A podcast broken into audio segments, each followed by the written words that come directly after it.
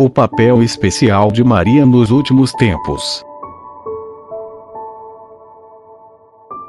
Por São Luís Maria Grignion de Montfort. Por meio de Maria, começou a salvação do mundo, e é por Maria que essa salvação deve ser consumada. Na primeira vinda de Jesus, Maria quase não apareceu, para que os homens, ainda pouco instruídos e esclarecidos sobre a pessoa de seu filho, não se apegassem demais e grosseiramente a Maria, afastando-se da verdade.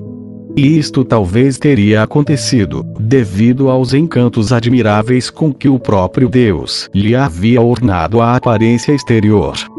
São Dionísio, o Areopagita, o confirma numa página que nos deixou. Diz ele que quando a viu, tê-la ia tomado por uma divindade, tal o encanto que emanava de sua pessoa de beleza incomparável, se a fé não lhe ensinasse o contrário.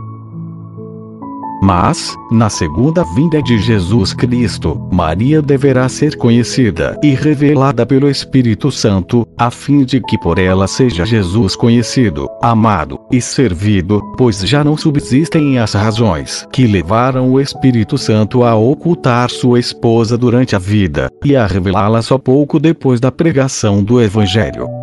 Deus quer, portanto, nesses últimos tempos, revelar-nos e manifestar-nos Maria, a obra-prima de suas mãos.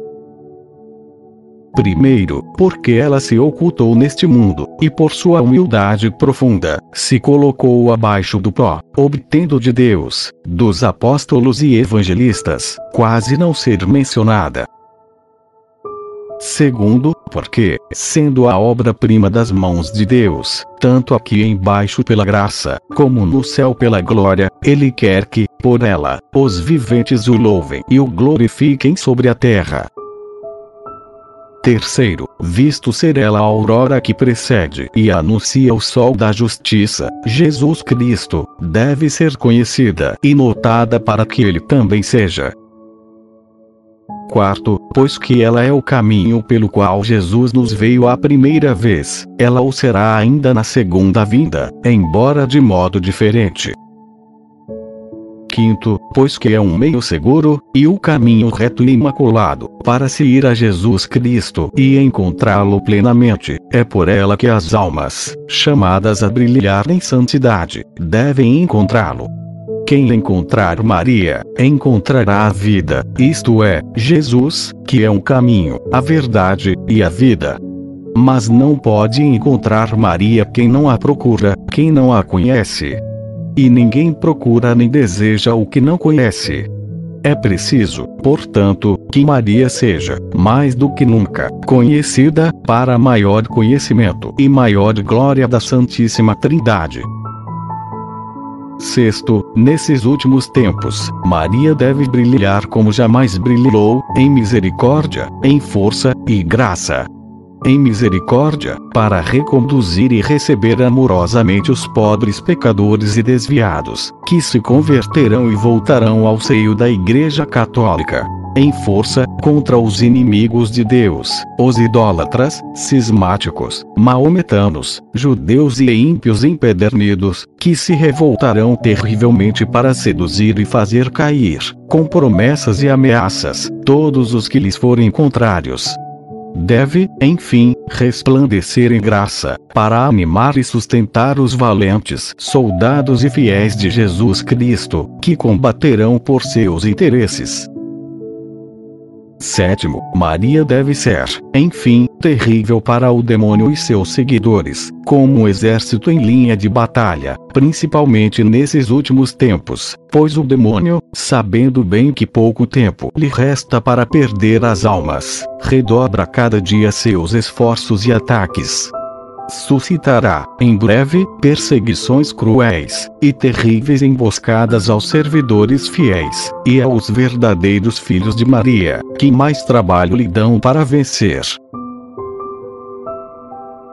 É principalmente a estas últimas e cruéis perseguições do demônio, que se multiplicarão todos os dias até ao reino do Anticristo, que se refere àquela primeira e célebre perdição e maldição, que Deus lançou contra a serpente no paraíso terrestre. Vem a propósito explicá-la aqui, para a glória da Santíssima Virgem, salvação de seus filhos e confusão do demônio. Disse o Senhor para a serpente: Porém inimizades entre ti e a mulher, entre a tua posteridade e a posteridade dela. Ela te pisará a cabeça, e tu lhe ferirás o calcanhar. Uma única inimizade Deus promoveu e estabeleceu, inimizade irreconciliável, que não só há de durar, mas aumentar até o fim. A inimizade entre Maria, sua digna mãe, e o demônio, entre os filhos e servos da Santíssima Virgem, e os filhos e sequazes de Lúcifer. De modo que Maria é a mais terrível inimiga que Deus armou contra o demônio.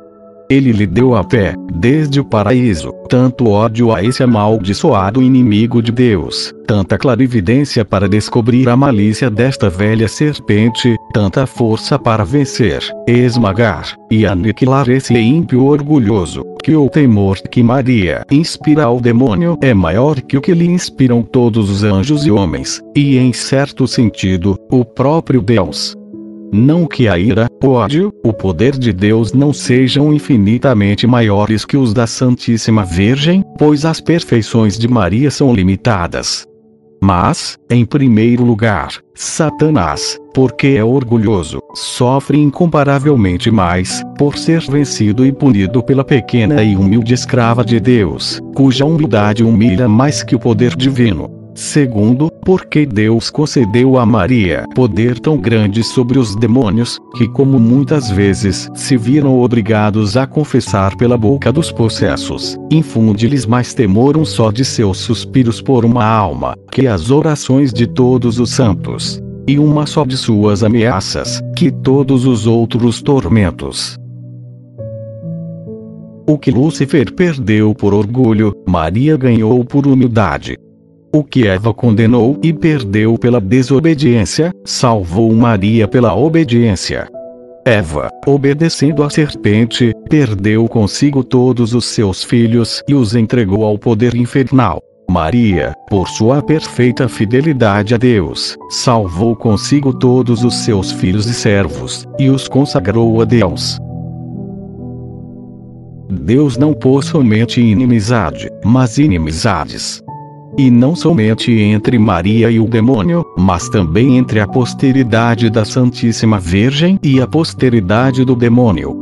Quer dizer, Deus estabeleceu inimizades, antipatias e ódios secretos entre os verdadeiros filhos e servos da Santíssima Virgem e os filhos e escravos do demônio.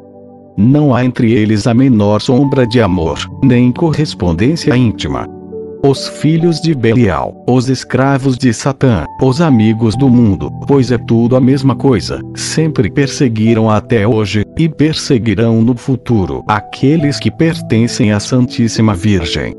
Mas a humilde Maria será sempre vitoriosa na luta contra esse orgulhoso, e tão grande será a vitória final, que ela chegará ao ponto de esmagar-lhe a cabeça, centro de todo orgulho. Ela descobrirá sempre sua malícia de serpente, desvendará suas tramas infernais, desfará seus conselhos diabólicos, e até o fim dos tempos garantirá seus fiéis servidores contra as garras de tão cruel inimigo.